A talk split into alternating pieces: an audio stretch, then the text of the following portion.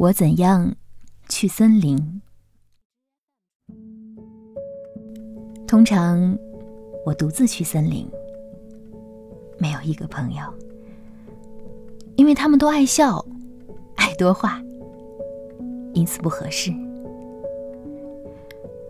我真的不想被看到我和猫雀的交谈，或是拥抱古老的黑橡树。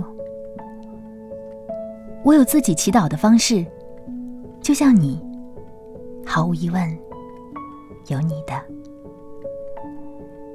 此外，当我孤独，我可以是隐身的，我可以坐在一个沙丘上一动不动，像一盆突出的杂草，直到狐狸漠不关心的跑过。